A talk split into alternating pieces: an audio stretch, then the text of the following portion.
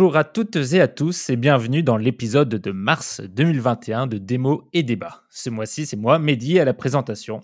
Et sans trop vouloir m'avancer sur les avis des chroniqueurs, je pense qu'on peut dire qu'on a un beau programme aujourd'hui puisque nous allons parler de Malville de Robert Merle, Jean de Pékin de Lao She et Mind MGMT de Matt Kind. Et pour parler de ces œuvres, j'accueille d'abord une habituée du podcast. Bonjour Anne-Alexandra. Salut Mehdi. Quelle est ta phrase du mois, Anne-Alexandra? Ah oui, euh, ma phrase du mois. C'est une phrase. Est-ce que j'ai le droit d'expliquer la backstory ou je dois juste dire la phrase? Vas-y, si tu veux. Euh, en fait, euh, c'est une phrase qui est issue d'un de, mes, de mes livres préférés qui s'appelle L'Assassin Royal par Robin Hobb. Et c'est une phrase qu'on retrouve plusieurs fois tout au long de la saga et qui est ne fais jamais ce que tu ne peux défaire avant d'avoir réfléchi à ce que tu ne pourras plus faire une fois que tu l'auras fait. Voilà, c'est une phrase un peu cryptique, mais. Il euh, faut, la, repasser plusieurs fois pour la comprendre. J'invite euh, nos auditeurs à réécouter plusieurs fois le podcast pour, pour comprendre la phrase d'Anne-Alexandre. non, mais sinon, ça veut dire qu'il faut réfléchir, quoi, avant d'agir. Très bien. Et on accueille aussi un nouveau. Bonjour Thibaut. Bonjour Mehdi, bonjour Anne-Alexandra, bonjour à tous. Quelle est ta phrase du mois Alors ma phrase, c'est une devise en fait, euh, qui est bois le vin, sois bon comme lui. Voilà, c'est ça la devise. C'est la devise de l'ordre des Chevaliers Brédevin, euh, qui a été fondée en 1948 par un groupe de personnes qui voulaient mettre en valeur les produits du pays nantais, sa cuisine et ses vins en particulier. Très bien, belle phrase. Donc euh, avec modération évidemment. Bien sûr, tu as raison de le souligner. Et, moi, je triche un peu parce que ce sera une phrase d'une des œuvres du jour. Donc, c'est quasiment une, citation en avance puisqu'elle est tirée de la BD, mais elle m'a beaucoup fait rire. Un jour, il a dit à un de ses amis qu'il croyait que quelqu'un mettait un truc dans ses boissons qui le rendait parano. Et on va passer sans plus attendre aux critiques. 800 pages de trompe. C'est si bon. c'est si bon. 15 chapitres pourris. C'est extra extra.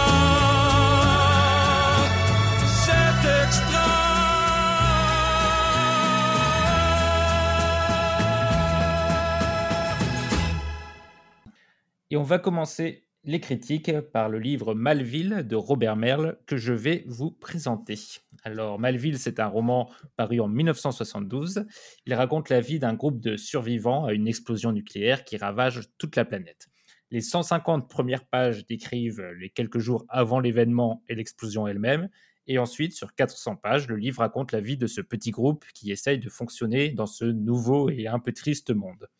L'histoire est racontée par le héros, Emmanuel, et même si on a quelques inserts de quelques pages écrites par un autre personnage de temps en temps, mais on va sûrement y revenir. Emmanuel et sa bande de copains étaient dans la cave d'un château à déguster du vin pendant le cataclysme et ont donc miraculeusement survécu. Le livre raconte donc de manière très concrète comment la vie peut s'organiser quand on est les derniers êtres humains sur Terre.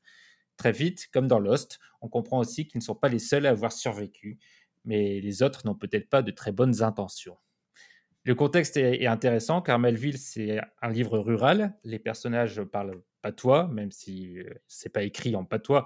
On comprend que c'est traduit, mais il y a même il y a quelques expressions quand même typiques du Périgord. Ils ont tous une connaissance euh, concrète de la terre et de l'élevage, ce qui leur permet assez rapidement de vivre en autosuffisance. Et je trouve que c'est l'une des forces du livre de s'ancrer dans cette France euh, campagnarde. C'est un récit post-apocalyptique, mais euh, on est loin de, Walking Dead ou ce genre d'œuvre à, monstres et à zombies. C'est plutôt une sorte de Robinson Crusoe où les survivants doivent réapprendre à vivre sans la technologie et à tout faire par eux-mêmes. Et le livre brasse, avec ce postulat de départ, de très nombreuses thématiques sur lesquelles on va sûrement revenir, la religion, l'amitié, la politique, le pouvoir, la violence, la science, ce qui le rend assez plaisant à lire, assez intéressant. Pour un roman de, 600 pages, je trouve que la, lecture est vraiment agréable et se fait assez, assez rapidement. J'ai quand même quelques réserves, un certain nombre, qui m'empêchent d'adhérer totalement au livre. J'ai notamment un gros problème, et ça c'est mon plus gros bémol, euh, avec le personnage principal, Emmanuel, que je trouve beaucoup trop parfait. Il réussit toujours tout, il a toujours euh, un temps d'avance, il comprend tout le monde, il comprend tous ses amis, il les manipule régulièrement, il a conscience de les manipuler. Et je trouve que ça nuit un peu à la fois au rythme du livre et même à, l'attachement qu'on est censé euh, avoir en- envers les personnages. Mais bon, je vais pas en dire plus sur mon avis général, je vais tout de suite vous passer la parole. Alexandra, peut-être? Ok. Bah alors, euh, moi, je vais aller euh, un peu à l'o- à l'opposé de ce que tu as dit, euh, en termes de quantité de positif et de quantité de négatif. Parce que certes, la plume est fluide, mais en fait, c'était pas, ça m'a pas trop intéressé. Je m'attendais à un récit post-apocalyptique. Finalement, ils ont aucune difficulté à, à trouver des vivres, euh, à se réorganiser. Ils ont tout sous la main. Ils réorganisent la société de la même manière que ce qu'elle fonctionnait avant. Le personnage principal, je te rejoins tout de suite, c'est euh, un connard. Enfin, genre, enfin, voilà, il y a, Mais pas. Qui n'est pas- pas présenté comme ça. Non, mais tu l'as pas présenté comme ça, mais bon, il est tout. Enfin, à lire, euh, tout ce qu'il a fait, c'est parfait. euh, Mhm. Il a toujours les bonnes idées, la bonne solution. euh, Il rate jamais rien. Toutes les femmes veulent coucher avec lui. La place des femmes dans ce livre, mais mon Oui. Dieu, mais c'est à pleurer. Je pense qu'on va en faire un point, un point spécifique, en effet. Et, euh, et, et vraiment, euh, bah, en fait, quand, quand, après l'avoir lu, j'ai regardé les notes sur, sur Sens Critique et sur Goodreads. Et il a des bonnes notes, donc je dois être dans la minorité à vraiment euh, pas avoir accroché du tout. Mais, mais en fait, heureusement qu'il y a les notes de Thomas de temps en temps, C'est rare. parce en plus, que hein. ça remet un peu de. Enfin, les choses dans, dans l'ordre, quoi, à nous dire qu'en fait, la réalité n'était pas aussi parfaite que ce que l'a décrit Emmanuel. Mhm. Mais en fait, euh, ça me fait avoir envie de, que le livre soit écrit du point de vue de Thomas et pas du point de vue d'Emmanuel. Je, reviendrai sur ce point parce que je suis très d'accord avec ça, mais je vais d'abord euh, demander à Thibaut son avis. Euh, alors ouais, je, vous rejoins sur euh, deux points notamment, c'est sur le fait que ouais, vraiment ils ont ils ont très peu de difficultés finalement, en tout cas dans la survie, dans la vie de tous les jours, ils ont tout ce qu'il faut à disposition et tout. Et puis je, m'attendais vraiment pas pas trop à ça en lisant la, quatrième de couverture. Je pensais vraiment que ça allait être ouais plutôt plutôt de la survie et que ça allait être euh, euh, autre chose que juste euh, de l'organisation et de la politique et parce que c'est beaucoup, enfin, c'est beaucoup de la politique et de, de, de comment la société s'organise. Je m'attendais vraiment pas beaucoup à ça.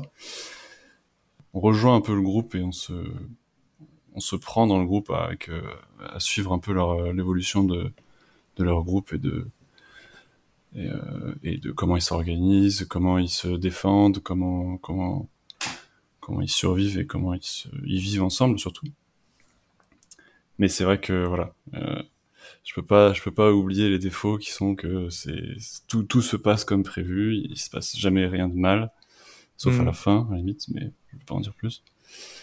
Et, euh, et ouais, la, la place des femmes est, la place des femmes est difficile des fois. Ouais.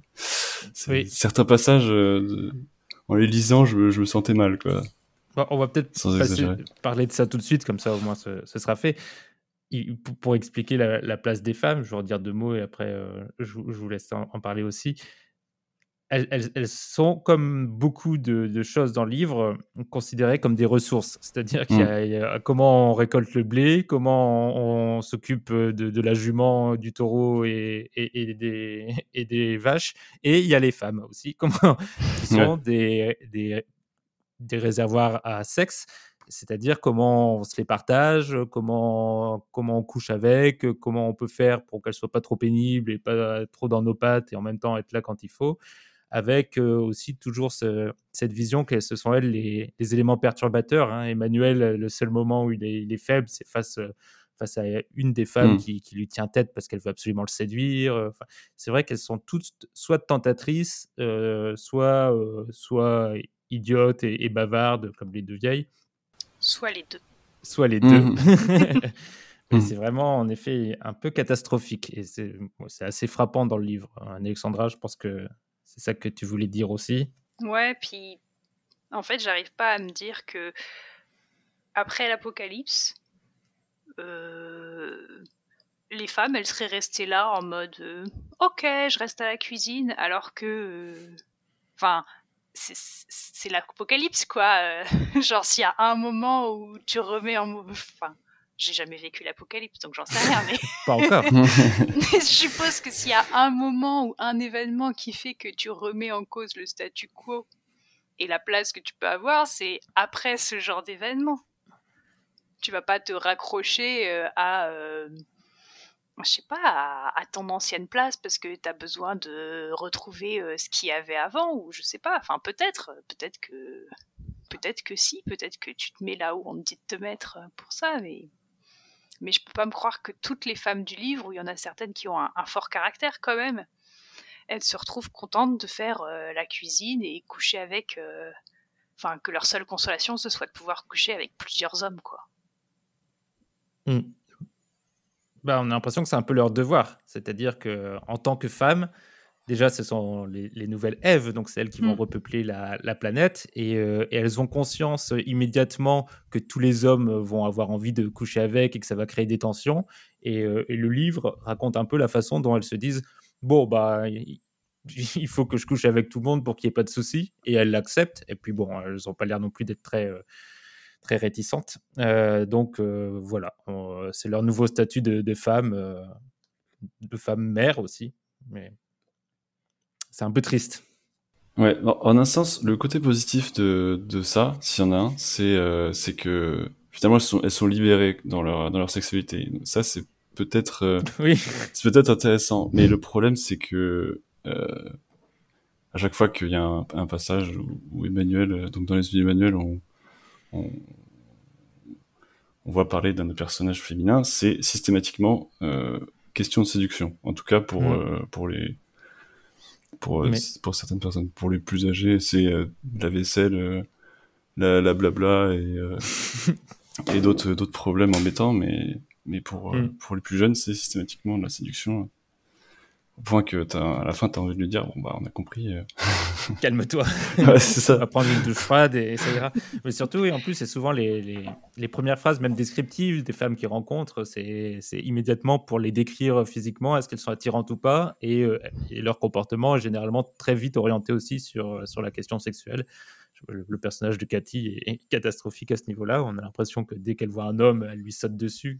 Enfin, c'est vraiment un personnage qu'on n'arrive pas à imaginer exister vraiment autre part que sous la plume d'un homme écrivain.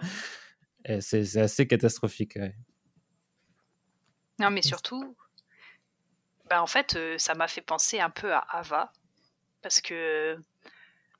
Euh, Enfin, en fait, il y, a- il y a un personnage qui est très jeune, hein, qui a genre euh, 14 ans, qui est le Ah, personnage. juste pour rappel pour euh, nos auditeurs, Ava ou l'ardeur de Dambokov que nous avons critiqué dans un épisode précédent du podcast. dont je ne sais plus le numéro. je fais, je fais des parallèles entre les. C'est ça, c'est beau. tu vois, Bravo pour, euh, pour que tes nouveaux auditeurs ils aillent voir euh, ce qu'on s'est dit avant. Exactement. Et euh, mais euh, bon, du coup, Ava euh, Nabokov, bah, c'est euh, c'est des, c'est un peu, euh, il y a un côté un peu pédophile dans la façon dont c'est raconté. Oui, Et ben là, on retrouve ce côté un peu pédophile. euh. Alors même s'il n'y a pas d'acte sexuel, heureusement, parce que bon, sinon ce serait vraiment euh, la goutte d'eau euh, sur le qui fait déborder le vase de la nullité de ce roman. Mais euh, mais il y a toujours euh, en mode euh, c'est une, c'est une meuf de 14 ans, mais elle jette des regards de femme et ou des trucs comme ça. Et je suis là genre bah non en fait. euh, alors j'ai été une femme, enfin une meuf de 14 ans quoi, une enfant. C'est sûr que à cet âge-là, on jette pas des regards de femme. Mm. Surtout à un homme de 40 ans. Et surtout, tu dis qu'il s'est rien passé, mais il y a quand même souvent des petits sous-entendus Ouais. pour dire que, le, comme euh, c'est raconté par le regard d'Emmanuel et qu'il y a plusieurs passages dans le livre où on comprend qu'il ne dit pas toute la vérité ou qu'il cache certains passages, etc., Mm. le livre entre, et l'auteur entretient un petit doute quand même sur cette relation, une petite ambiguïté sur, euh, sur la relation entre euh, Emmanuel et Evelyne, c'est ça? Oui, Evelyne. Je préfère Mm. croire qu'il s'est rien passé honnêtement. Oui, on va, on va, Oui. on va, faire, on va faire comme si. Je suis d'accord. Donc oui, c'est, je pense, le plus gros problème du livre, euh, c'est, ce rapport aux femmes, qui est vraiment compliqué à... qui est, daté déjà. Je pense que j'espère qu'on n'écrit plus des, les personnages féminins comme ça. Bon, j'imagine que ça doit encore se trouver, mais, peut-être moins. Mais, c'est vrai que c'est assez édifiant euh, à quel point tout le livre euh, ne, laisse aucune part aux femmes. Et, euh, et j'aimerais revenir aussi à l'autre défaut, du coup, celui, que tu as fort justement souligné, euh, Anne-Alexandra, parce que je me suis fait exactement cette réflexion sur la narration par Thomas. Euh, Thomas, donc on l'a dit, c'est un, des autres personnages du livre, et on a parfois à la fin d'un chapitre une ou deux pages de notes dans lequel euh, il donne son point de vue et qui, qui assez intéressant parce que ça peut remettre en cause ce que disait précédemment le narrateur. Et à la fin du livre, il prend la main pour, euh, pour, pour un certain nombre de pages aussi, où il se passe beaucoup de choses. Et je me suis dit, c'est dommage, c'est là que je trouve le livre le plus intéressant dans ce qui se passe et, euh, dans ce qu'il raconte. Et, euh, en effet, pour moi, euh, sur les quelques pages qu'on a là, après les euh, 600 pages du livre à peu près, euh, j'ai l'impression que ça m'aurait plus intéressé, à la fois dans le contenu et peut-être même dans la forme. Et je trouve que ça, remet pas mal en cause l'optique du livre de, se focaliser sur ce personnage d'Emmanuel, sur ce héros avec un grand H qui, est la figure de proue, qui va tout, gérer, tout organiser. Et finalement, c'était peut-être ce qu'il y avait de moins intéressant dans le livre, ce personnage d'Emmanuel, et que c'est dommage qu'on qu reste là-dessus pendant la quasi-totalité du livre.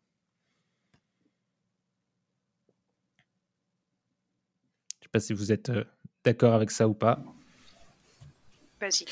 Ouais, ouais, ouais. En fait, je suis en train de me dire que effectivement, euh, euh, enfin, c'est qui est, quelques, enfin, on, on, comprend assez vite que, que c'est lui qui, met, qui tire toutes les ficelles et que, en tout cas, il se donne, il se donne l'impression que c'est le cas. Et, et, en fait, euh, c'est c'est assez pesant à force de, de, le voir toujours satisfait de ses petites, de ses petites stratégies, de, de faire comme s'il connaissait tout le monde et qu'il voyait clair dans le jeu de chacun. Donc effectivement, on aurait, euh, je pense que ça, apporterait, euh, ça, ça apporterait un peu de, neutralité à l'histoire, qui est un, un, narrateur comme Thomas, qui est, ou qu'il y ait plus, plus, plus souvent un, différent, un point de vue différent, un autre personnage qui intervienne, peut-être pas forcément Thomas. Ça, enrichirait l'histoire. Moi, je suis d'accord avec euh, ce que vous avez dit tous les deux. Euh, finalement, euh... en fait, Emmanuel, il souffre aussi du défaut que c'était un, un, personnage qui n'avait personne, qui n'avait aucun proche. Enfin, il n'avait pas de femme, pas d'enfant. Il a perdu aucun proche dans l'apocalypse puisque tous ses amis ont survécu. Et je pense que de ce postulat-là, eh ben, ça en fait un personnage inintéressant parce que ce qui m'a manqué aussi, c'est qu'il n'y avait aucune émotion. Alors que, enfin, la seule émotion qu'on voit, c'est je songeais un instant à me jeter du haut des remparts. Et c'est tout. Alors oui. que, enfin, genre, euh, tu crois qu'il n'y a plus aucun être humain sur Terre, mis à part tes potes, mec. oui, enfin, genre, un peu de désespoir ne te ferait pas de mal. oui, c'est tout à fait ça ils sont tout de suite euh, très vite dans l'organisation, comme me disait euh, Thibaut, et, euh, sur la façon dont on gère. euh, et après, en plus, il y a d'autres personnages qui arrivent et d'autres choses qui se passent. On est très vite dans l'action et on, s'arrête finalement assez peu sur les conséquences de euh, la destruction quasi totale de l'humanité. Et, et, du coup, moi, j'ai jamais été euh, ni ému, comme le disait Alexandra, ni vraiment surpris par ce qui se passe, parce qu'on a l'impression, comme, comme on a ce personnage omnipotent d'Emmanuel, qui prévoit tout et qui nous explique aussi ce qu'il prévoit. Donc, euh, euh, on sait qu'il apparaît au danger avant qu'il arrive, on sait tout ce qu'il a mis en place. On n'est jamais, à aucun moment, quasiment pas, euh, en, en, en, tension, en se demandant mais qu'est-ce qui va y arriver, puisqu'on sait qu'il maîtrise, on sait qu'il va y arriver, qu'il va arriver à ses fins et peu importe les obstacles qu'on lui met et, qui finalement euh, se, révèlent assez peu nombreux. Donc, euh, c'est vrai que je trouve ça vraiment très dommage qu'il n'y ait pas plus de, de, désorganisation et de désarroi parmi euh, la poignée de survivants de l'humanité. Ça me fait penser à un autre, euh, enfin, un autre point que, sur, que, que je m'étais noté, qui est que finalement, ils ont ils se mettent plusieurs fois dans la tête qu'ils sont seuls, en tout cas sur la première partie du, livre, peut-être la première moitié, je sais pas, je sais plus trop. mais ils se comportent comme si ils étaient les seuls humains euh, sur Terre à être vécus, alors qu'ils n'en savaient rien, et qu'ils ont eu plusieurs fois la preuve du contraire. Et je sais pas si c'est euh, fait exprès pour, euh, pour, euh, pour donner cette impression que, que, voilà, ils sont dans une situation désespérée et que malgré, euh, malgré tout ce qui se passe et, et le fait qu'ils maîtrisent tout ce qui se passe, ils sont en fait dans une situation désespérée. Je sais pas si c'est pour donner cette impression, mais, mais ça paraît incohérent. Enfin, c'est sûr qu'il y a d'autres cas comme eux, mais bon, ils s'organisent vraiment comme si c'était les seuls et qui devaient repeupler la Terre avec, euh, avec Oui. une ou deux femmes et huit hommes. Enfin, bon. J'ai Oui, vraiment bah- trouvé ça vraiment incohérent. Bah, Il y a, y a- y a- y a ce- cette scène où ils expliquent que parce qu'ils n'entendent plus la radio, en gros, ils comprennent que euh, c'est un événement quasi Mm. planétaire et que euh, toute l'humanité a disparu sauf eux. Bon, ils se disent euh, peut-être qu'il y en a d'autres, mais en tout cas, c'est des poches, quoi. Donc, il n'y a plus Mm. de société. Donc, on part du principe qu'il n'y a plus personne nulle part. Et, et, et l'un des trucs où je rejoins aussi Alexandra, c'est qu'à partir de ce constat, il y en a qui ont perdu aussi toute leur famille. Oui. Et, et cette douleur de la perte de la famille ou de, le- de leurs proches est vraiment aussi très peu mise en avant finalement. Il- Emmanuel leur donne deux trois euh, tâches à faire, euh, genre euh, construire, construire un mur et creuser les, les- des sillons dans le champ, et hop, ils pensent à autre chose. et c'est quand même assez étrange. Mhm. Comme si ça l'intéressait pas en fait cette, cette émotion de la disparition et que ce qui l'intéressait en tant qu'auteur, c'était vraiment comment, comment les hommes allaient se, se reconstruire et en, en soulignant, et je pense que c'est aussi ça ce qu'il veut faire, que tout ce qui a mené à la destruction euh, de l'humanité va revenir immédiatement Mm. dans les rapports humains.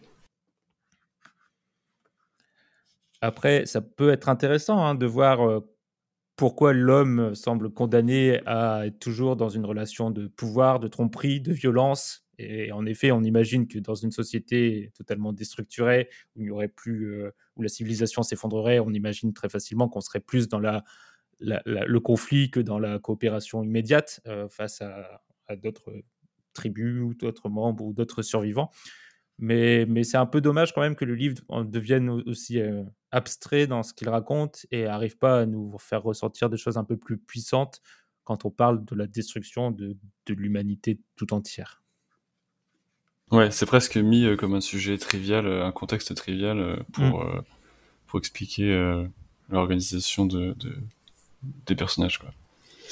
En fait, il aurait dû faire comme dans Lost et créer une. euh, En fait, j'ai pas vu Lost, hein, donc je dis peut-être n'importe quoi. ah, c'est audacieux. Mais genre, euh, juste abandonner des gens sur une île, tu vois. Mais Mm. tu dis ça et c'est marrant parce qu'il a écrit un livre qui s'appelle L'île, euh, qui parle de ça en fait, de, de gens qui sont sur une île et qui doivent, et qui doivent survivre. Donc euh, il l'a déjà fait. C'est pour ça qu'il a, il a essayé autre chose. tu vois. Et, euh, Est-ce que vous aviez d'autres d'autres éléments euh, à apporter sur, sur la bah, on question peut de... parler du clergé si tu veux. Vas-y. Euh, non, mais c'était. Ah, tu- c'est c'est- c'est Je juste sais une pas, proposition. Non, Bah, mais il parce y a- que a une- c'est vrai qu'on Oui, a dit euh, en intro que, enfin en intro, t'as dit qu'il y avait quand même tout un pan euh, politique et un pan sur le clergé. Euh, et je pense c'est vrai que l'auteur il devait avoir envie euh, d'explorer euh, ce côté politique et, et en- anticlérical même, enfin semi-anticlérical dans son livre, plus que en fait les rapports humains entre eux, je pense. Et du coup, bah, au niveau politique, on se retrouve dans une espèce de de communisme de bon père de famille, on va dire. Je sais pas si c'est un terme qui existe, mais je l'invente. Euh, mais ça se comprend. C'est l'idée, euh, genre les décisions sont prises en commun par les hommes pour euh, la petite cellule, le petit groupe. Et donc voilà, enfin je pense que c'est un, un truc assez fort dans les années euh, 70 d'écrire ça puisque c'était en pleine guerre froide. Donc on penche clairement plus du côté URSS que du côté USA peut-être. Enfin j'en sais rien. hein, je prête des intentions Oui. à l'auteur qu'il n'avait pas. Mais euh, donc pour moi, enfin le fait d'avoir écrit ça dans la guerre froide, ça montre Il quand a, même. il a été communiste, je crois, Robert Ok. Merle. Donc, euh, Ça tu, sent. tu avais bien Mm. vu. Et, euh, et après, sur le côté anticlérical, euh, il est mi-figue, mi-raisin, hein, j'ai envie de dire. Ouais. Il est euh, Bah, très. ouais. J'aime pas le clergé, mais la religion, c'est bien. Hmm. C'est ça. Mais ce qui est intéressant, c'est qu'il y, a- il y a un personnage de, de communiste, un vrai, un dur dans, dans le récit, qu'il met quand même beaucoup à distance, je trouve. Euh, Il, Hmm. il en fait pas le, c'est pas le héros parce que justement, il est, on dirait qu'il est trop communiste, il est trop euh, lié au parti. Le, il Emmanuel le méprise un peu, il le manipule lui aussi. Et, et la vraie figure, c'est c'est Emmanuel, qui est quand même un petit chef, euh, qui, qui fait de la démocratie quand ça l'arrange, mais qui prend les décisions quand, quand il le faut.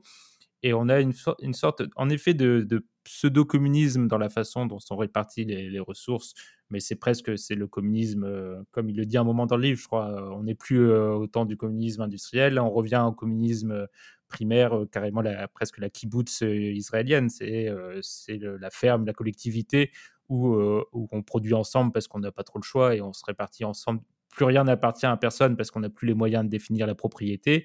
Et, et tous les objets appartiennent à tout le monde et toutes les femmes appartiennent à tout le monde, c'est la même logique. Et, euh, et à partir de là, on essaye de, de construire quelque chose. Donc on a une forme, mais je dirais pas non plus que c'est un livre communiste. Je n'ai pas l'impression que le livre dise euh, il faut reconstruire une société communiste ou il faut avoir des idéaux communistes. J'ai l'impression que le message, le seul véritable message ou moral politique du livre, et c'est ce qui est fortement, de manière explicite, repris à la fin, c'est euh, les hommes sont condamnés à recréer leurs erreurs, euh, j'ai l'impression, et euh, la science et la technologie, c'est bien, mais mais c'est pas très bien finalement parce que ça nous ça nous conduit à, à nous détruire. Et il y a un peu de ça avec Ouais. une, une réflexion sur en effet euh, est-ce que la, la capacité de l'homme à sa résilience et sa capacité et son ingéniosité, c'est c'est aussi un, un hommage à l'homme qui arrive à, à triompher de tous les obstacles, ce livre, euh, le conduit aussi à sa propre perte. Et l'homme est un loup pour l'homme. C'est un peu ça, je, trouve, le, message du livre. Et, je pense qu'il y a un autre, thème sur lequel on peut, peut-être euh, qu'on peut aborder aussi, et je pense que c'est lié aussi au sexisme du début.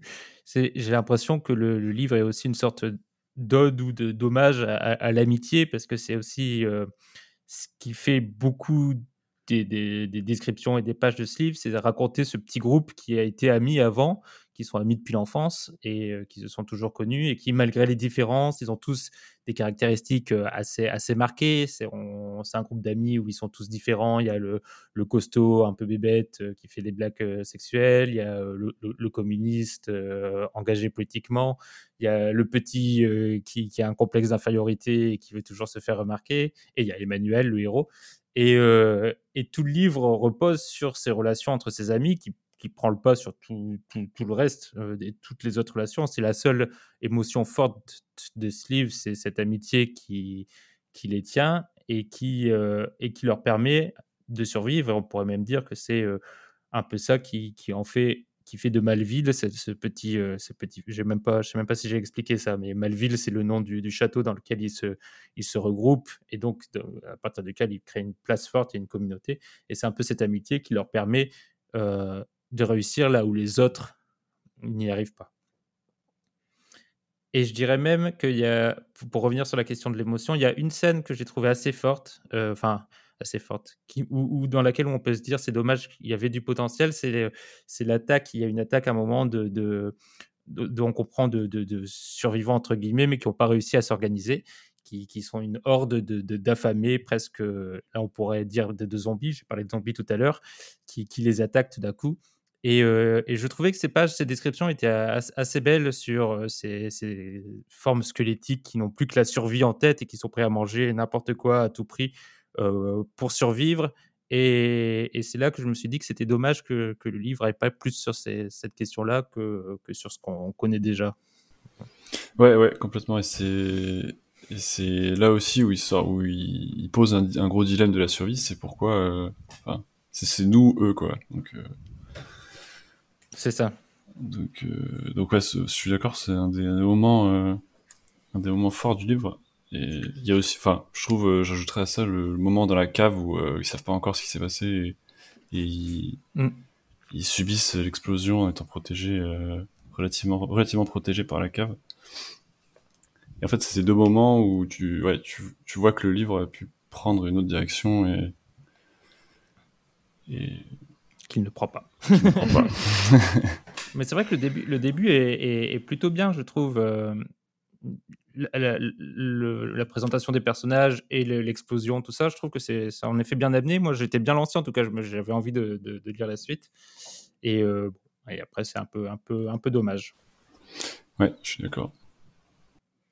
Je pense qu'on a, on a fait le, tour des éléments dont on voulait parler de, Malville. Il y, a, beaucoup de thématiques dont on n'a pas parlé, mais on va aussi ne pas trop, trop spoiler euh, le livre pour ceux qui auraient quand même envie de, de lire. hein. Comme, comme l'a dit Anne-Alexandra, c'est vrai que c'est un, livre qui est quand même considéré comme, si pas un classique, ou un, livre assez important de la science-fiction française, au moins de la science-fiction, du post-apocalyptique, on va dire, enfin, post-apocalyptique français. Euh, Est-ce que vous le recommandez? Bah moi non. Enfin, Mhm. je suis désolée, je peux C'était pas. assez clair. vous vous en doutiez. Oui. Thibaut? Euh, je suis plus mitigé, mais je dirais non. Oui, moi aussi. Ça, c'est quand même euh, 600 pages. Euh, plutôt, plutôt non aussi. Même si, même si encore une fois, j'ai trouvé la, la lecture agréable. Non, mais on Ouais, n'a pas dit que c'était nul. Non, on l'a pas dit. On a dit qu'il y a Non, mieux c'est à lire. c'est vrai. Comme Ada ou l'ardeur, c'est ça Euh, au choix, je pense que je préfère Malville quand même. Oui, sera dur à lire. Après, bien. pouvoir dire j'ai lu Nabokov, ça a plus de gueule que. Que Robert Merle, qu'est-ce que tu as contre Robert Merle? Bah, mais bon, euh, ça a plus de gueule, mais ça te fait aussi passer pour un mec chelou. Donc, euh, Très bien. Eh bien, je vais vous lire, pour vous donner une idée, un petit extrait. Des deux rêves, le moins frustrant, c'est encore celui que je fais dans mon sommeil. Presque toujours le même. Je descends par une claire matinée un escalier à Simiez, en haut de Nice. Cet escalier, je le connais bien, quoique je ne l'ai descendu qu'une seule fois dans la vie réelle. Il est large et lumineux, recevant le soleil à flot par de hautes fenêtres. Et dans mon rêve, tandis que je le descends, une jeune fille monte à ma rencontre en courant, les cheveux dénoués, les bras tombant gracieusement le long de ses flancs. Elle a une jolie poitrine à laquelle sa course donne de la vie. Et tandis qu'elle passe sur le palier du demi-étage pour me rejoindre, le soleil éclaire ses cheveux par derrière. Elle monte les dernières marches, la tête levée vers moi. Je ne la connais pas, mais de tous ses yeux, de toute sa bouche, elle me sourit avec amitié. C'est tout, ça s'arrête là. Mais je me sens, comment dire, aussi rafraîchi par cette vision que si j'avais respiré des grappes de lilas.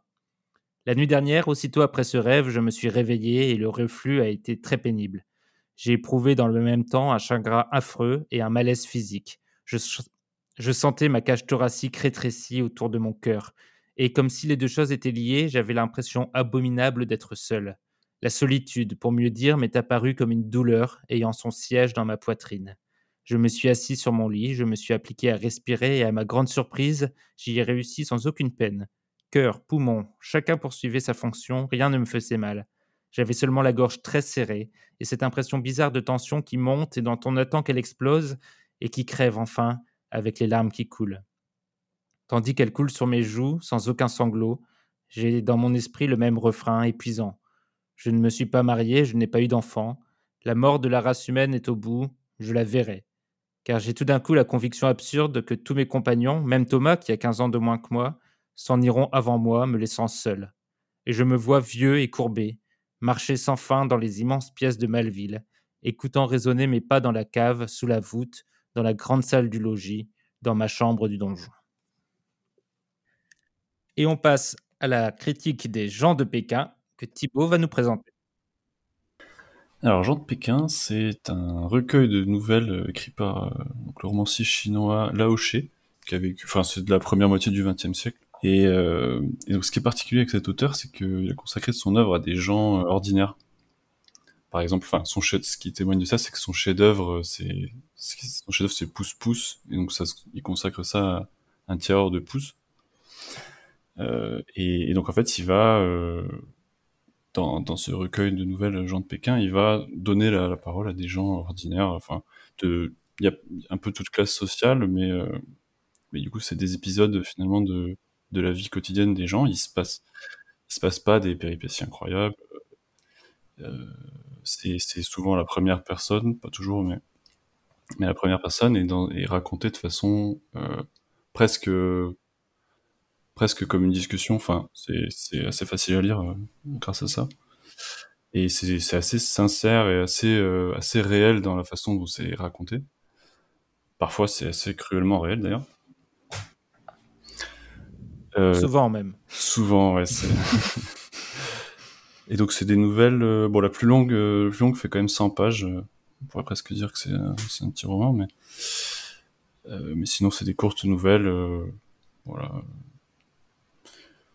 Euh, Tantôt qui parlent d'un d'un policier, euh, tantôt d'une prostituée, euh, d'un professeur. euh, voilà, comme je le dis, il y a vraiment toute, toute classe sociale. Et c- ce qui est assez curieux, j'ai j'ai pas le contexte euh, historique, so- social de, de, la Chine au moment où, ces histoires se passent.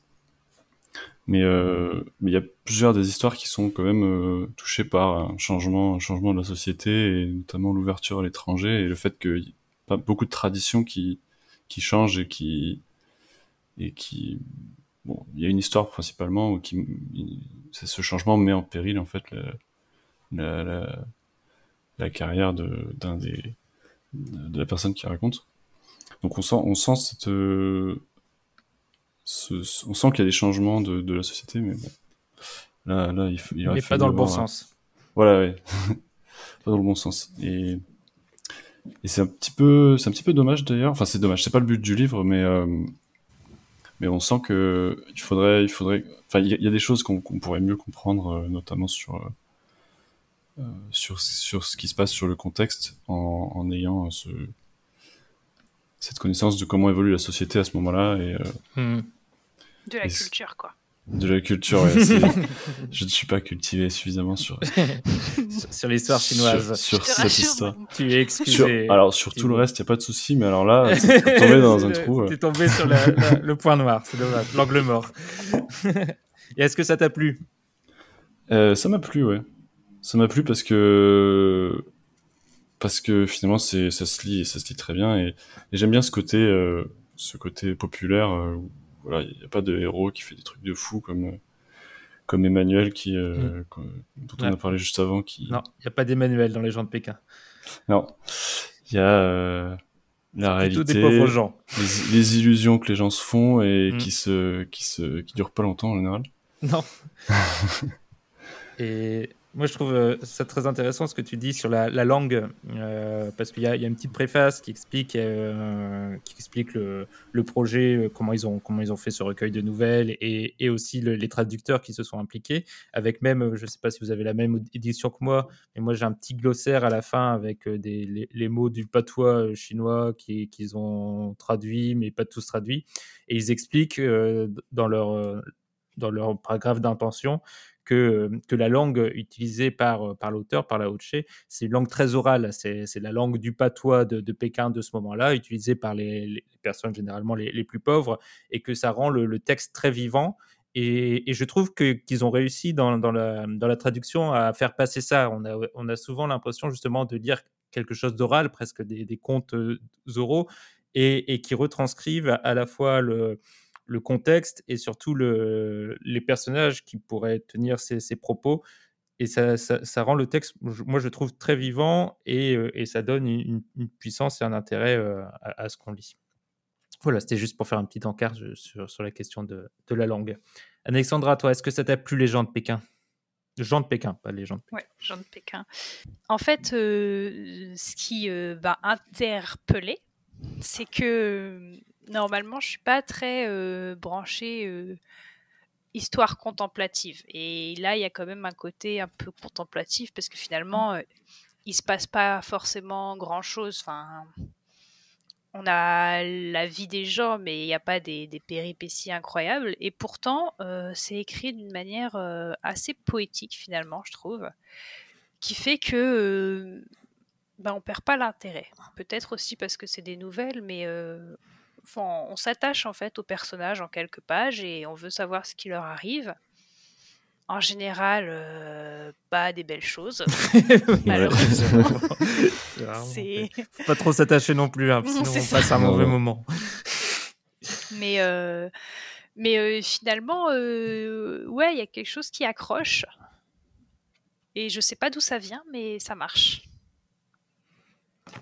Moi, ce qui m'a vraiment euh, fasciné, euh, ouais, j'ai pas dit mon avis général, c'est que j'ai vraiment adoré. Moi, j'ai- j'ai- je, je suis sorti du livre vraiment en, en découvrant bah, un, nouvel auteur que je vais sûrement approfondir, mais que j'ai vraiment été bouleversé par, par ce livre sur plein de plein d'aspects.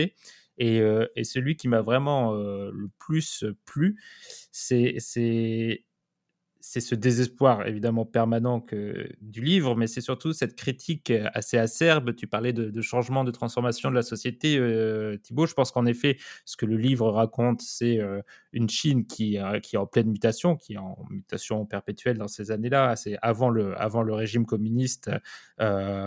Mais c'est après les- guerres contre le Japon, c'est après toute l'histoire tourmentée de la Chine. Et là, on, sent clairement qu'il y a une, mutation profonde de, de- de la société, à Pékin en tout cas. Et il y a surtout, on a l'impression en tout cas, un, un capitalisme exacerbé, ou une découverte du capitalisme, euh, avec une critique euh, extrêmement dure et extrêmement forte des inégalités sociales Mm. euh, entre les personnes. On est souvent du côté des plus pauvres, des plus miséreux, qui sont totalement balayés, par cette nouvelle Chine, qui sont euh, lessivés par les nouvelles inégalités, avec un passage, moi, qui que j'ai trouvé vraiment extrêmement beau sur la question de la liberté, où il explique qu'il y a une nouvelle liberté, puisqu'on est euh, dans un régime qui se veut moins dictatorial que le précédent, qui ouvre le, commerce, ouvre, on imagine très bien euh, le, système capitaliste se mettre en place avec des certaines libéralités dans le fonctionnement de la société. Mais à contrario, pour les gens pauvres, ça ne change absolument rien puisqu'ils sont toujours prisonniers de cette misère et que pour eux, la liberté, c'est toujours un concept aussi vague qu'avant, qui n'ont rien gagné du tout à, à aucune révolution et aucun changement de régime et qui sont même perdants puisqu'ils sont euh, des moins que rien, qui sont incapables de, de sortir de, de cette domination des, plus riches sur eux. Et euh, et il y a plein de passages comme ça qui sont, je trouve, euh, assez poignants, assez forts.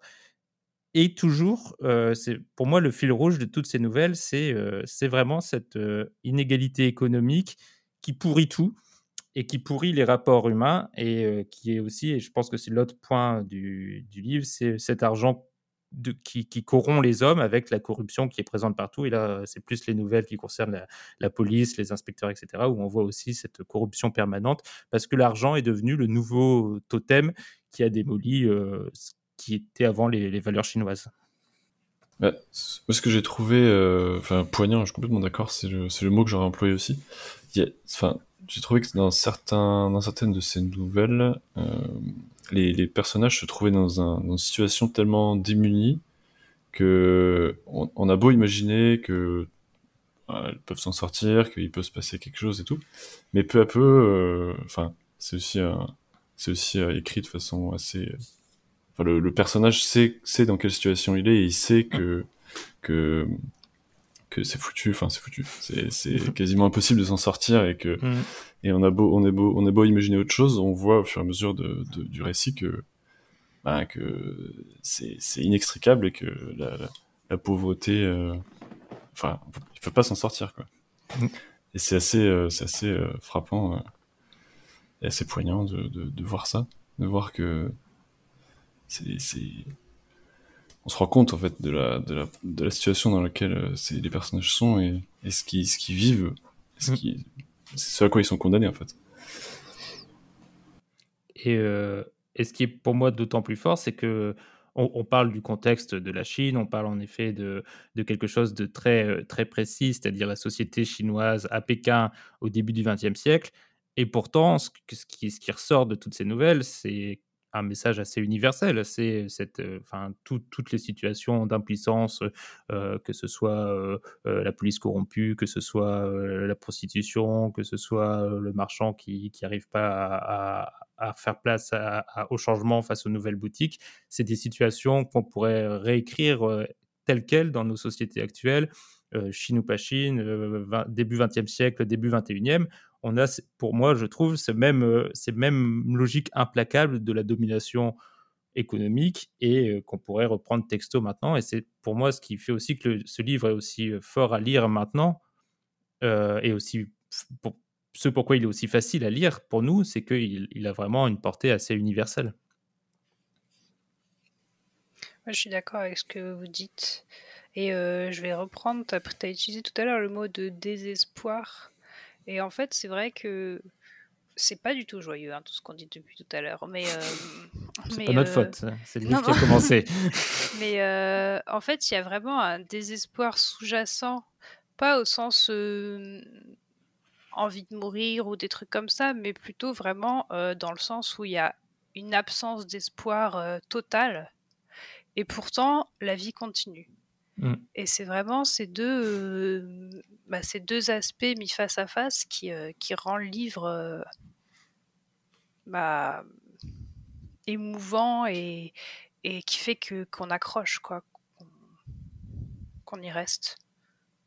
Malgré les différences de culture, d'époque, le fait qu'il se passe pas non plus des choses sensationnelles, etc. Quoi. Hmm. Alors maintenant, je vais vous demander une, une question un peu euh, à brûle pour point. Je ne vous ai pas prévenu avant, donc euh, vous allez peut-être euh, vouloir réfléchir, mais je dois la poser. Si vous deviez choisir une nouvelle, laquelle vous a le plus marqué? Ah bah moi j'ai pas besoin de réfléchir. Alors vas-y, Alexandra.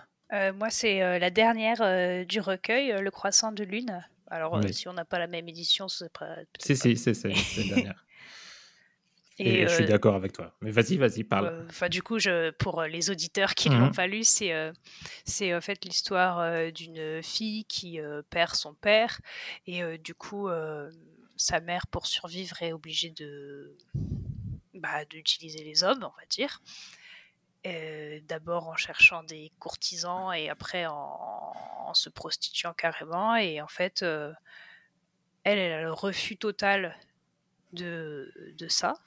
Peut-être que je spoil trop. Non, si je pense que tu peux en parler. hein, Il y a pas Ok. de... Genre, Elle a le, enfin, elle- sa première approche, c'est vraiment de refuser euh, ça, de presque détester, euh, enfin, d'alterner euh, entre des périodes où elle déteste sa mère et d'autres où elle la comprend. Et en fait, finalement, elle va se retrouver à devoir suivre la même voie parce que euh, bah, quand on est euh, de son rang, qu'on n'a pas de piston, qu'on n'a pas de, moyens, qu'on n'est pas une fille euh, à marier parce qu'on n'a pas de dot, bah, la seule solution pour survivre, c'est de se prostituer. À cette époque. Hmm. Et euh, oui, bah, je pense qu'ils l'ont pas mis à la fin pour rien hein, dans le recueil. C'est que quand tu finis sur celle-là, elle- c'est un, un sacré coup de poing. Même dans l'écriture, elle est un peu différente des, des autres. Mhm. Elle est en, en plein de petits chapitres, beaucoup plus poétique parce qu'il y a tout, ce- tout un jeu sur la lune et, et- et les sentiments qu'elle a en, en voyant la lune. Et, euh, et c'est vrai que c'est c'est une nouvelle exceptionnelle et qui est, qui, est vraiment très très belle.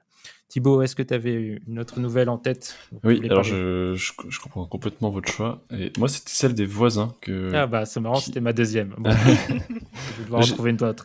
Vas-y, vas-y. En fait, j'ai beaucoup aimé celle-là parce que euh, donc c'est une nouvelle entre euh, deux, deux, deux maisons voisines. Il y en a une, il me je me rappelle plus exactement, mais je crois que c'est des nouveaux riches, euh, enfin des, des bourgeois qui sont pas forcément euh, qui ont qui ont pas une éducation euh, folle. Alors que de l'autre côté, il y a les professeurs qui sont eux bien éduqués, qui ont, Mm. qui ont des bonnes manières et qui veulent toujours faire les, les choses euh, de façon euh, Correct. correcte. Oui. Honnête. ouais. Et Je trouve pas le mot, euh, c'est pas grave, il me reviendra. Dans les Et- règles. Euh, Bon, peu importe.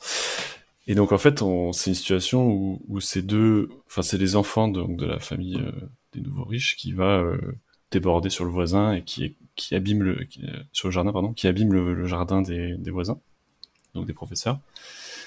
Et, euh, et ils s'en foutent, en fait, que pour eux, c'est les, c'est leurs enfants qui comptent le plus et ils s'en foutent un peu de, de, enfin, ils minimisent complètement l'impact que, que, que ça pourrait avoir pour les voisins en se disant c'est bon, c'est que des fleurs. Et les voisins, eux, veulent être euh, très courtois, régler l'affaire par des lettres, aller, aller discuter et tout. Et en fait, il y a un, enfin, chaque, euh, chaque personnage, euh, enfin, chaque maison est un peu horripilée par euh, le, le- la classe que représente l'autre, et du coup, il n'y a aucun dialogue possible, de quelque manière que ce soit, et, et ça finit par se résoudre d'une façon euh, qui m'a qui m'a qui m'a surpris et qui m'a presque fait presque fait rire parce que finalement euh, c'est enfin je, je sais pas si je vais dire la fin parce que ça ça ça, Hmm. ça casse un peu l'histoire mais ça ça se résout d'une façon euh, d'une façon un peu improbable et euh, Oui.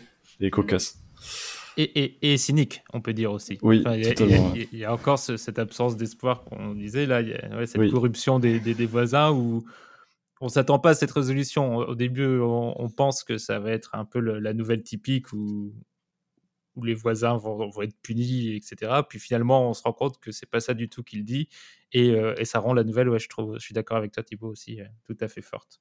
Bon, bah, je vais en parler d'une troisième, moi. Je vais parler de dans la cour de la famille Liu, qui est une des rares nouvelles dont, tu parlais, euh, Thibaut, qui n'est pas écrite à la, première personne, mais qui est écrite à, la troisième, et qui est une sorte de petit panorama euh, dans une, euh, une, cour, on imagine typiquement euh, chinoise, avec toutes les, habitations autour, et un groupe de gens tous à peu près pauvres qui, vivent serrés les uns sur les autres, avec les, les commères et les voisins qui, se regardent les uns les autres en, en chien de faïence et qui se racontent des histoires les uns sur les autres. Et ils sont tous à peu près affreux. Euh, les, femmes se font, se font taper dessus par leur mari devant tout le monde et évidemment euh, euh, sans que personne ne, ne vienne à leur défense. Il y a des histoires, c'est très court, hein, c'est sur une, vingtaine de pages. Et, et, là aussi, il n'y a, pas de- a pas de justice. C'est comme, comme dans toutes les nouvelles, il n'y a pas de justice. Et, et ça montre en, quelques lignes, je trouve, ce, cette tristesse des, rapports humains quand ils sont euh, obligés de presque de s'entretuer. Enfin, il n'y a pas de mort, hein, mais c'est s'entretuer au sens euh, imagé, de, se, taper dessus, de se détester les, uns les autres parce qu'ils vivent les uns sur les autres, parce qu'ils se jalousent, parce que dès qu'il y en a un qui a un peu plus d'argent que les autres, alors qu'ils sont tous euh, plutôt pauvres, c'est tout de suite, ça, bouleverse toutes les situations et, je trouve qu'il arrive en, une vingtaine de pages à, bien rendre compte de cette, de cette tristesse d'un microcosme de, de familles qui vivent les unes sur les autres j'ai trouvé ça très très fort aussi. Voilà, on n'a même pas parlé de celle qui faisait, parce qu'il y en a une qui fait quand même 100 pages hein, et qui fait quasiment tout le livre, qui, est- intéressante aussi, mais euh, on laissera les, auditeurs euh, les découvrir. Est-ce que vous le recommandez? Euh, moi, ouais, j'ai bien aimé. Et puis c'est agréable à lire, hein. Même si c'est- bon, même si c'est parfois euh, assez triste et très triste même. Alexandra? Moi euh, aussi, euh, après, je recommanderais pas de le lire comme on l'a fait nous, euh, d'une traite, mais plutôt de, de lire et de se, se lire une petite nouvelle de temps en temps. Hmm. Je pense que c'est une lecture à savourer plus qu'à voire à picorer plus qu'à lire d'un seul coup. Oui, oui. Et euh, bah, je, vous l'aurez compris, je, je recommande fortement. J'ai vraiment, euh, j'ai vraiment adoré ce livre qui a été une des, sûrement une des plus belles lectures euh, depuis le début de ce podcast. Donc, euh, Donc envoyez je, des je- meilleurs je vous le commande. Pour essayer de le battre. Est-ce que tu nous lis un extrait, Thibaut? Ouais. L'homme a parfois un comportement étrange. Ainsi, je ne sais pourquoi, après le mariage de mon fils, j'ai cru bon de me laisser pousser la moustache.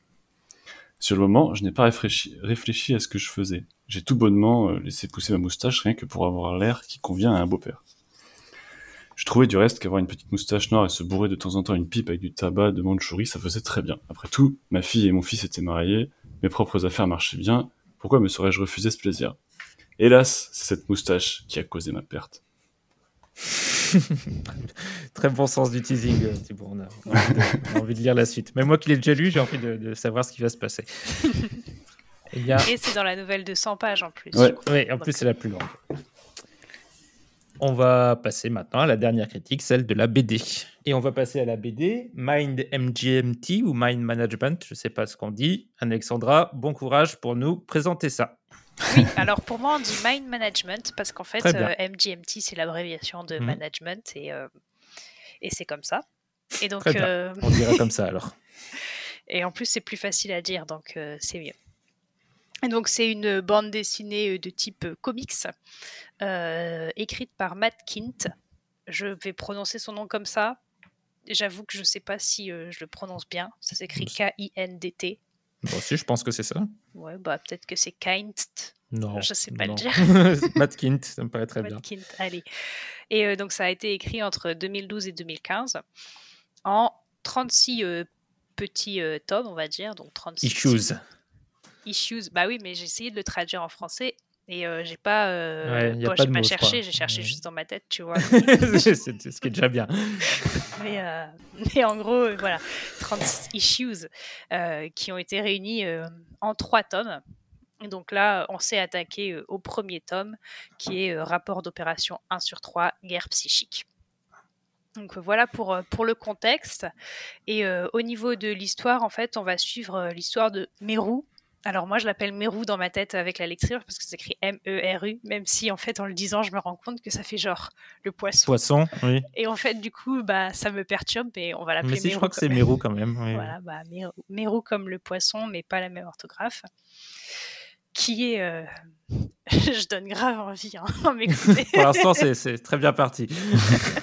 c'est une autrice de, de polar, mais euh, c'est du true crime. Donc, euh, c'est des polars basés sur des événements réels qui va enquêter sur la, la perte de mémoire généralisée de tous les passagers d'un vol d'avion. Et, et donc ça, c'est le pitch pour son nouveau livre.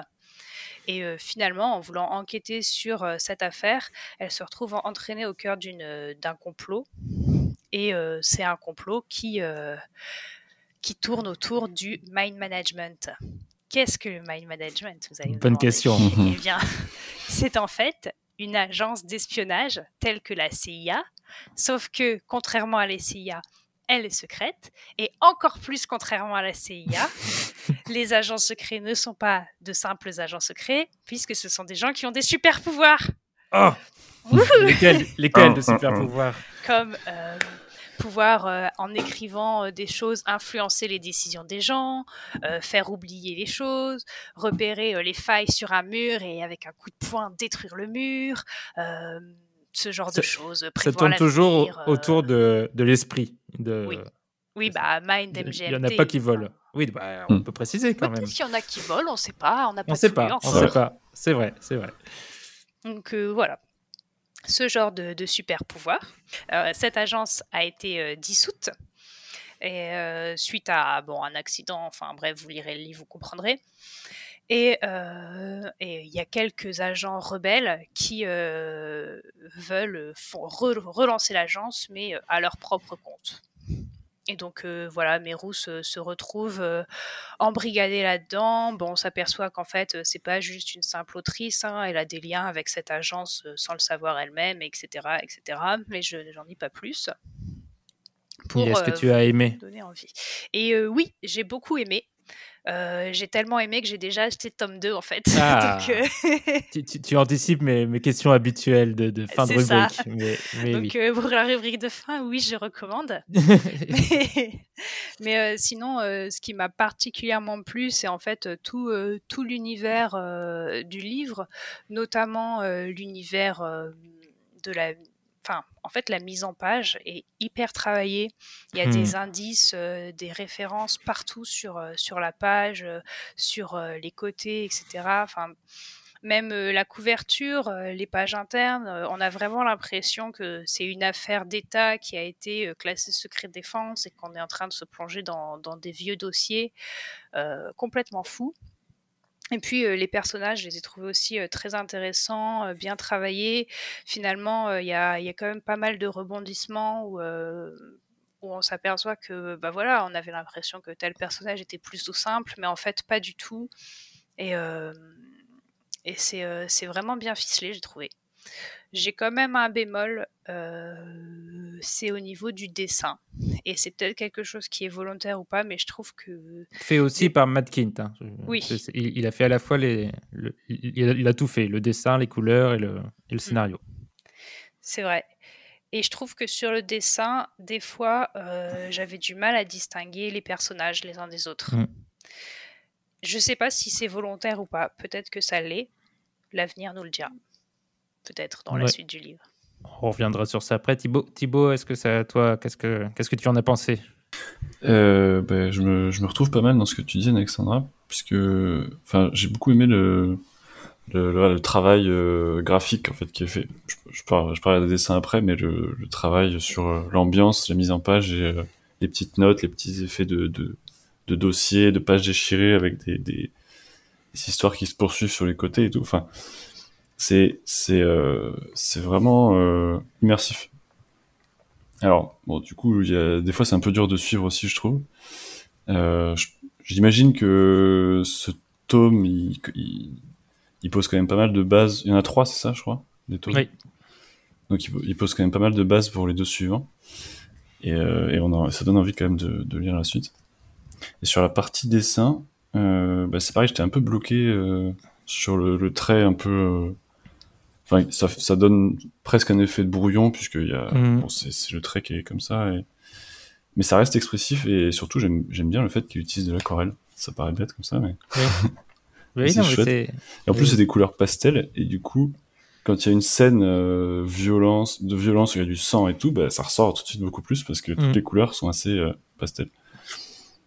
Et du coup, ouais, les dessins, les dessins je, je trouve que des fois, c'est vraiment à l'arrache. Euh, on, on, on- enfin, en fait, on distingue euh, plus les personnages par leurs euh, caractéristiques, les lunettes, la couleur de leurs cheveux, euh, la couleur des cheveux, que par la forme du visage. Mm. Mais je me demande si c'est pas aussi un peu un parti pris pour faire euh, ressortir les cases qui comptent par rapport à d'autres euh, qu'il a fait un peu plus vite fait Mm. pour, euh, pour Ouais, mettre l'accent pense- sur. Ouais. Oui, je suis d'accord avec toi. Je pense que euh, avec vous, je pense qu'il y a vraiment un effet de, de confusion. Je pense que tout le, toute la BD est construite autour de cette confusion parce que là, Alexandra a très bien résumé euh, l'histoire, mais on la comprend pas aussi rapidement et aussi simplement quand on lit l'album parce que ça Non. part vraiment dans tous les sens et ça, ça tant dans la construction euh, du récit, euh, de la narration qui est totalement déconstruite, euh, tout qui part dans tous les sens et le dessin, je pense, qui, qui fait partie un peu aussi de, de cette Mm. confusion. Tu, tu as très bien dit, Thibaut, il y a un côté un peu brouillon dans les traits, pas tout à fait fini, avec ces, ces couleurs qui, à la fois délavées, et parfois on a l'impression qu'ils débordent un peu, qui, comme s'il y avait une sorte de, de- de flou, dans, ah, même dans le dessin, qui correspond au, au- au flou mental des, des personnages.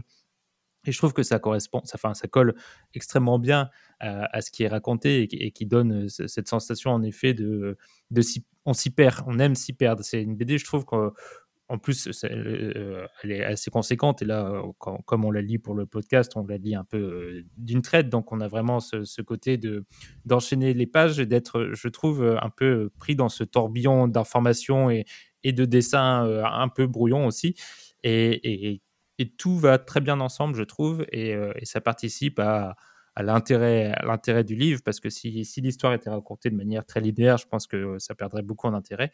Là, c'est ce côté, en effet, totalement déconstruit Mm. euh, dont vous parliez qui, qui, qui rend assez, assez passionnant, en effet. La première approche, je, je pense, de ce, ce type d'œuvre, ça, ça peut être un peu déroutant. Est-ce que vous, vous- il y a des moments où vous vous êtes dit que ça pouvait être un obstacle à la lecture et euh, de.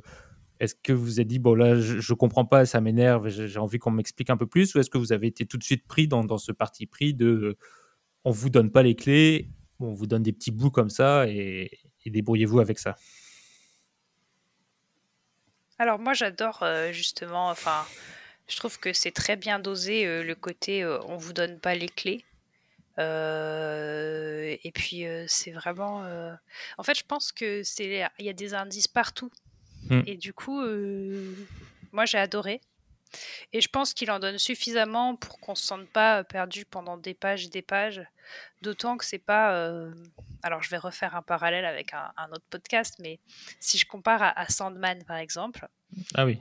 C'était euh, hy- hyper onirique. Et là, je Mm. me dis, oui, je peux comprendre qu'on soit dérouté parce qu'il y a un changement d'univers, euh, il y a euh, des histoires un peu dans tous les sens, etc. Alors que là, non, on est quand même dans un monde qu'on connaît, hein, ça se passe sur Terre.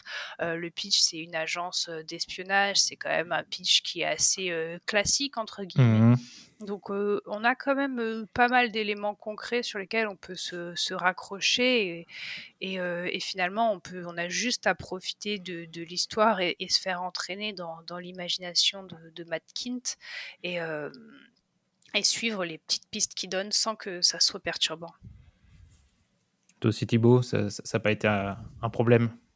Euh, non, non, non, mais je, je peux comprendre que ça puisse, euh, ça puisse gêner, mais en fait, euh, bon, je peux pas, je peux pas empêcher de ne pas tout lire, donc du coup, toutes les petites notes, euh, Oui. euh, j'étais obligé de, de regarder. Et en fait, c'est quand même, c'est bien ficelé, c'est cohérent. Enfin, les notes font, font répondre à, ce qui se passe sur, euh, dans le récit. Et, J'aime bien aussi la présentation des, des, des personnages euh, chapitre par chapitre, on n'en dévoile pas trop d'un coup.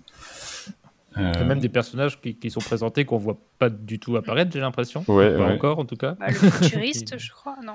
Non, Si, pas si, le le futuriste. futuriste, on le voit. Mais, On le voit, euh, oui. Il y a Euh. une, une, euh, des- la magicienne, je crois, ou le, Mm. le, magi- le magicien qu'on voit pas. magicien, Enfin, bon, ouais. il y en a, il y en a, il y en a quelques-uns. Et euh, tu, tu parlais des, euh, de tout lire, et c'est vrai qu'il y a, il y a même, pour dire à quel point le, le- le livre joue avec ça, il y a, il y a, tu, tu disais que c'était une, une écrivaine, le, le personnage principal, Mérou.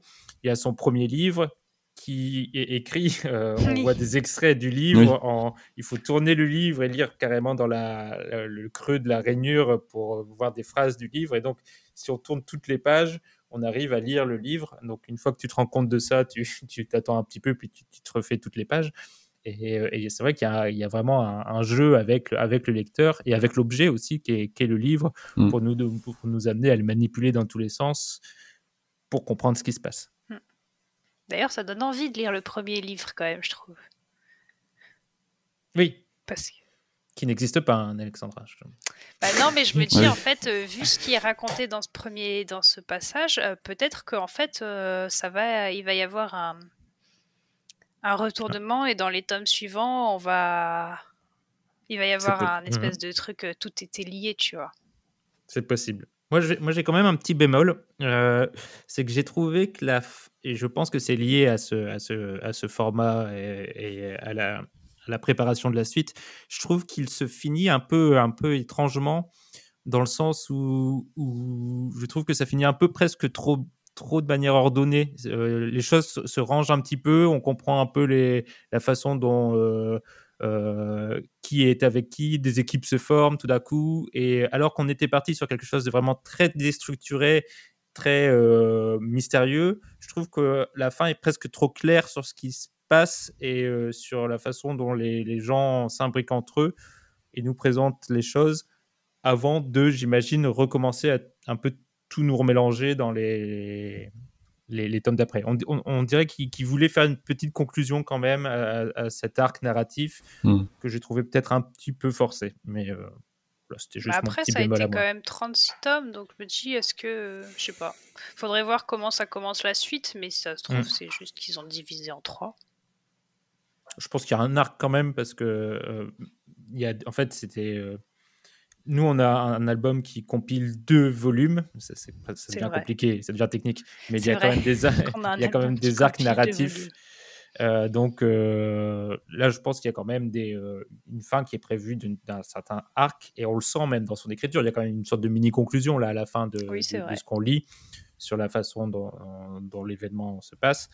Euh, mais bon, voilà, c'était juste mon petit, euh, mon petit bémol. Sinon, moi aussi, hein, je suis comme vous, euh, je l'ai trouvé très, très intéressant. Et euh, j'ai moi-même aussi acheté le tome euh, 2 et 3. Je Ah. me suis dit, bah, autant, Autant y aller.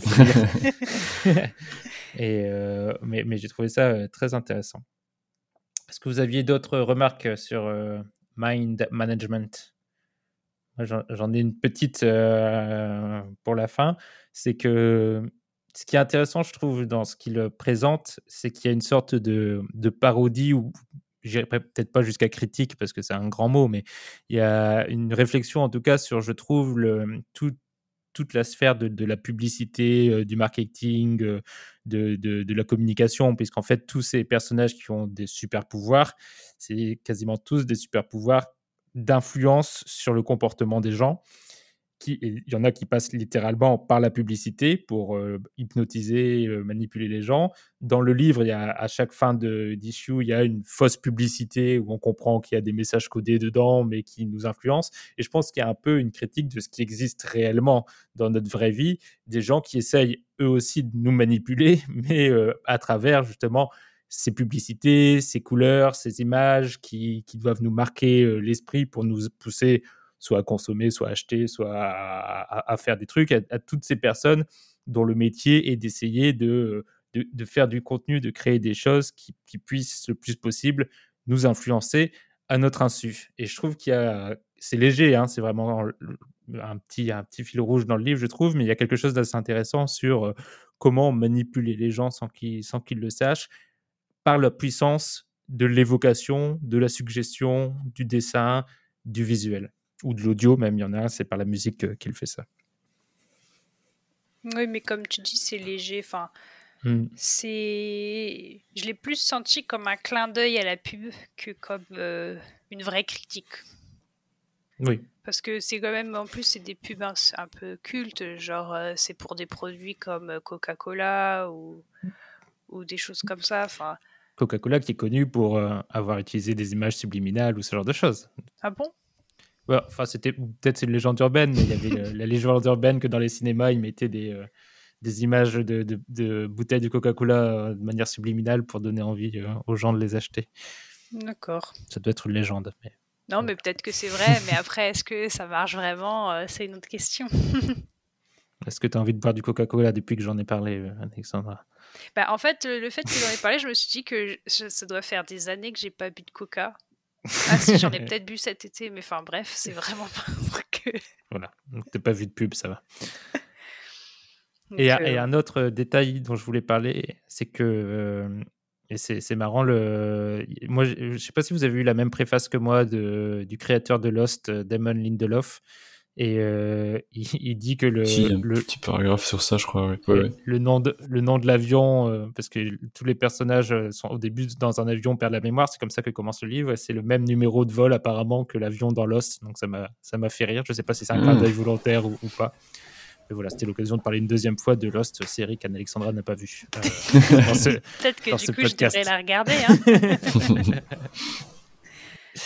ah oui, mais en effet, il y a la même chose. J'avais pas, mais j'avais pas capté qu'en fait, du coup, euh, c'était le même numéro. Mais parce que dans ma préface, il dit pas que c'est le même numéro. Mais peut-être que tu le sais parce que tu es très cultivé, Mehdi. Alors absolument pas, mais peut-être j'ai mal lu la préface, alors faudra que Non, je la, mais la c'est relise. peut-être c'est le cas, vu que t'as pas la même édition.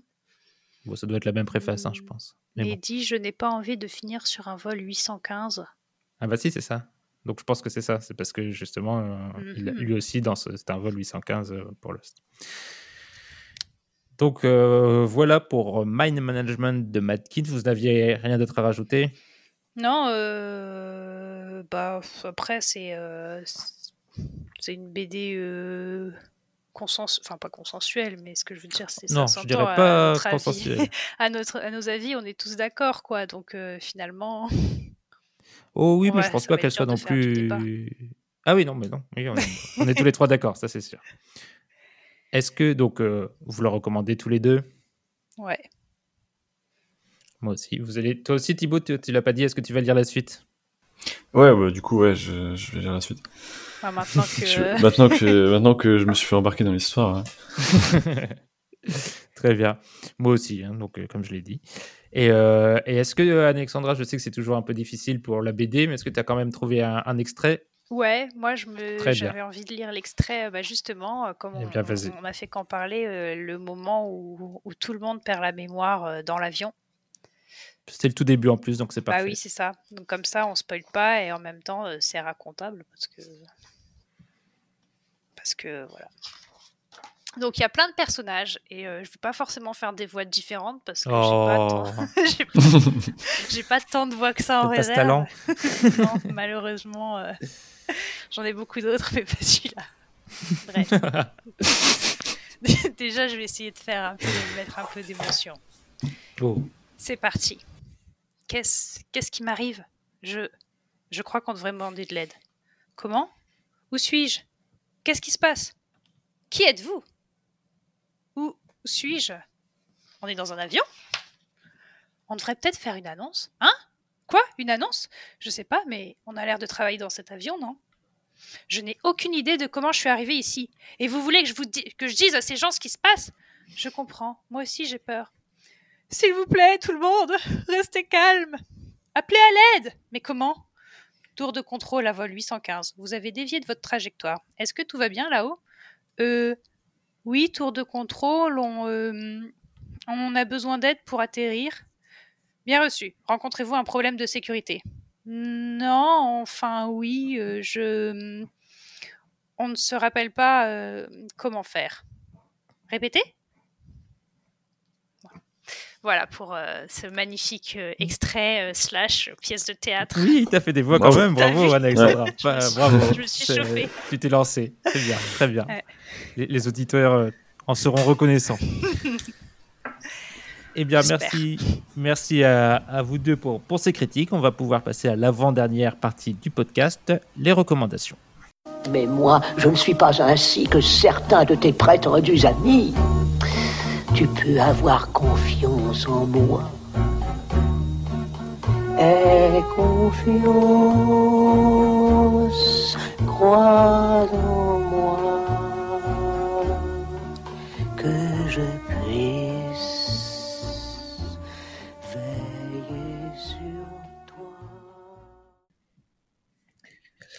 Et nous revoilà pour la partie recommandation. C'est la partie où les chroniqueurs sont totalement libres de recommander ce qu'ils souhaitent.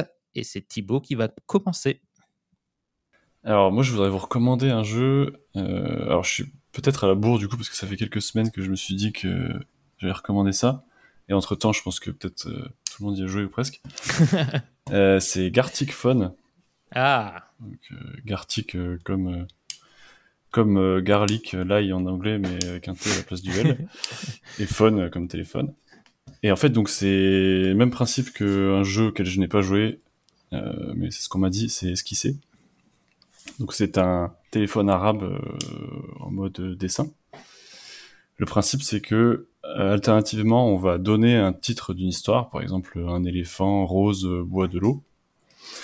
Une personne d'autre va, va dessiner sur ce titre, une autre personne encore va donner un titre sur euh, ce dessin, etc., etc. Donc il y a autant de tours que de joueurs, et plus il y a de joueurs, plus ça peut partir dans des directions euh, absurdes, improbables et drôles.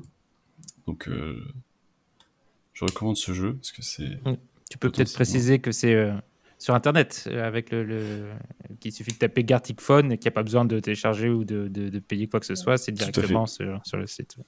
Et que le fait- mieux, c'est d'être et- en visio avec ses potes Oui. en même temps qu'on dessine. Comme ça, on peut. et Pareil. d'avoir Voilà, et d'avoir un ça. iPad avec un stylet parce Non, que ça, pour le dessin c'est Ça, c'est la triche. On n'a pas le droit de bien dessiner à ce jeu. c'est vrai que parfois ceux qui dessinent le moins bien euh, font des trucs euh, qui, qui, qui, qui sont très drôles Bah, c'est ça. et oui. qui, qui donnent des interprétations assez loufoques aussi Et c'est très pratique euh, en cas de couvre-feu, Exactement. pour de pouvoir confinement. Pour, se euh, divertir sans se contaminer. Bravo Thibaut pour cette euh, consigne sanitaire. Anne-Alexandra, quelle est ta recommandation? Alors, reco- eh, j'espère que c'est pas une recommandation que j'ai déjà faite. mais je crois pas. On vérifiera. Euh, mais je recommande la série Netflix euh, Drive to Survive ou euh, Formula One dans sa version française, qui est une série qui, per- enfin, qui suit en fait les, les- les pilotes et les écuries de, de Formule 1 au cours de la saison. Et euh, alors, je suis pas du tout branchée Formule 1 à la base, mais à cause de cette série, genre, je me suis mise à suivre le championnat euh, l'année dernière et je vais le suivre cette année. Et parce qu'en fait, euh, Ah, tu regardes carrément les courses maintenant? euh, Des fois, pas toutes non plus, parce qu'il y en a genre 50 dans l'année, mais certaines. Et, euh, et en gros, euh, enfin, on suit vraiment euh, ce qu'il y a euh, derrière, euh, derrière la course, donc euh, ce qui se passe au sein des écuries, euh, les tensions qu'il peut y avoir euh, au moment des renouvellements de contrats pour savoir si les pilotes vont rester en Formule 1, etc. Puis c'est Netflix, donc c'est vraiment très bien monté euh, d'une façon assez, euh, avec euh, du suspense, des tensions, etc. Il y a du drama, quoi. Donc euh, c'est vraiment sympa à suivre, même quand on n'aime pas la Formule 1. Et en plus, la nouvelle saison sort bientôt. Donc euh, ils ont, pu, parfait. ils, ils ont pu filmer euh, la saison sous cloche euh, Ouais, ils ont filmé l'an dernier. Hmm. Bah, je suppose en respectant les règles, hein, etc. quoi. Oui, oui.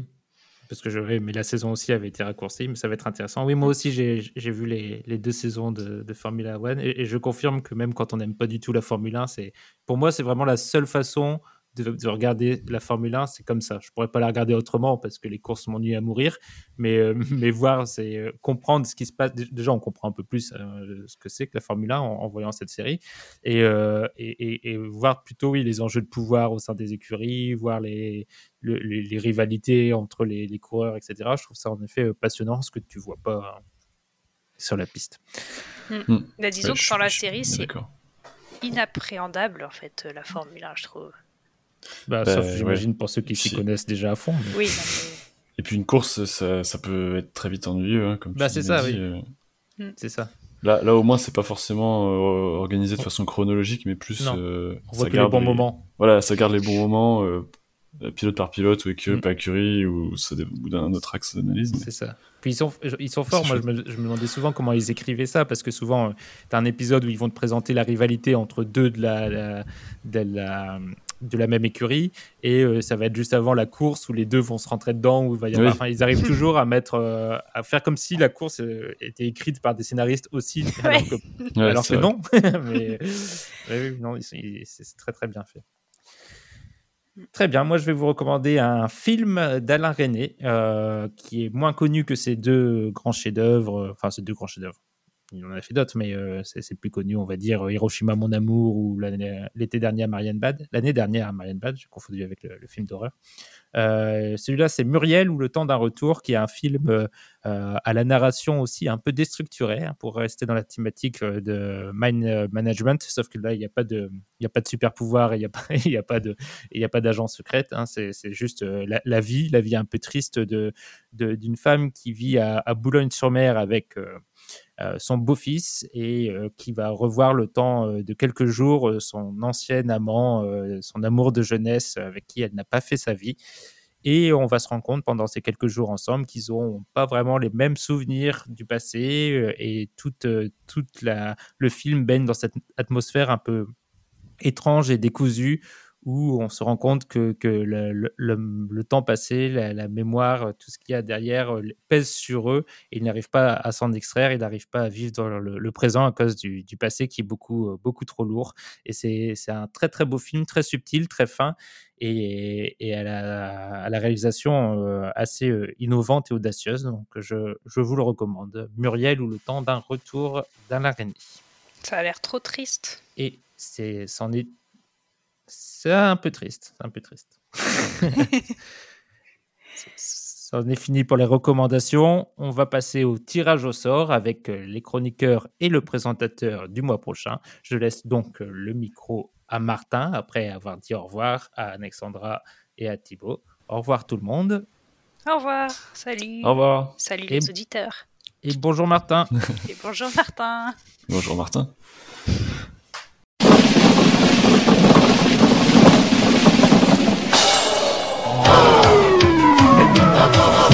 Bon, Et merci Mehdi, toujours un plaisir de t'écouter. Pas du tout.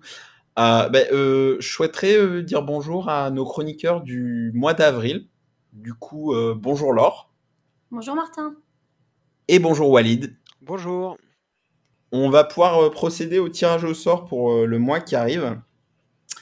Et je vais tout d'abord vous proposer un livre euh, qui est paru en 1942, un livre hongrois de 213 pages de Sandor Maraï, j'espère que ça se prononce comme ça, qui s'appelle Les Baises, euh, les Braises.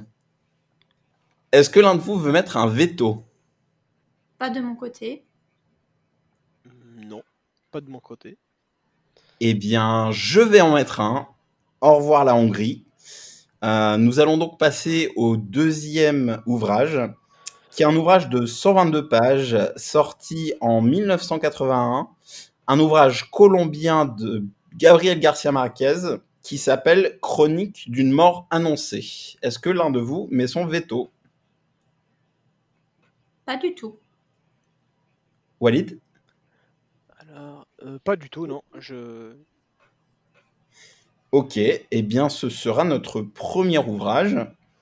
Euh, je vous propose ensuite un ouvrage de 414 avant Jésus-Christ, grec, de 85 pages, euh, qui est Électre de Sophocle.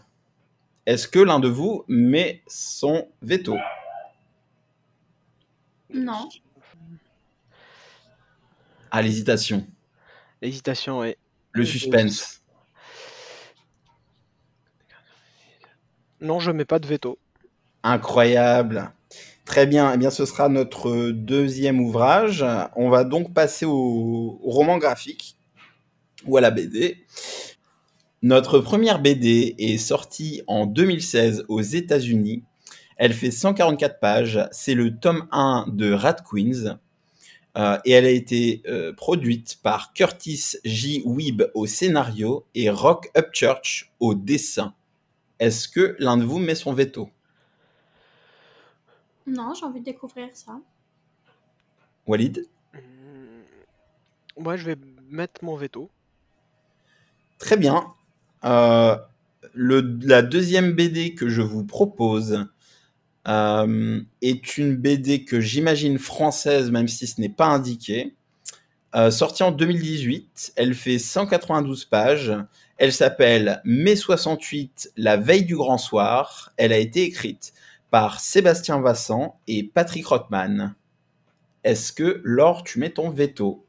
Nous avons donc nos trois ouvrages Chronique d'une mort annoncée de Gabriel Garcia Marquez, Électre de Sophocle et Mai 68, la veille du grand soir de Sébastien Vassan et Patrick Rockman.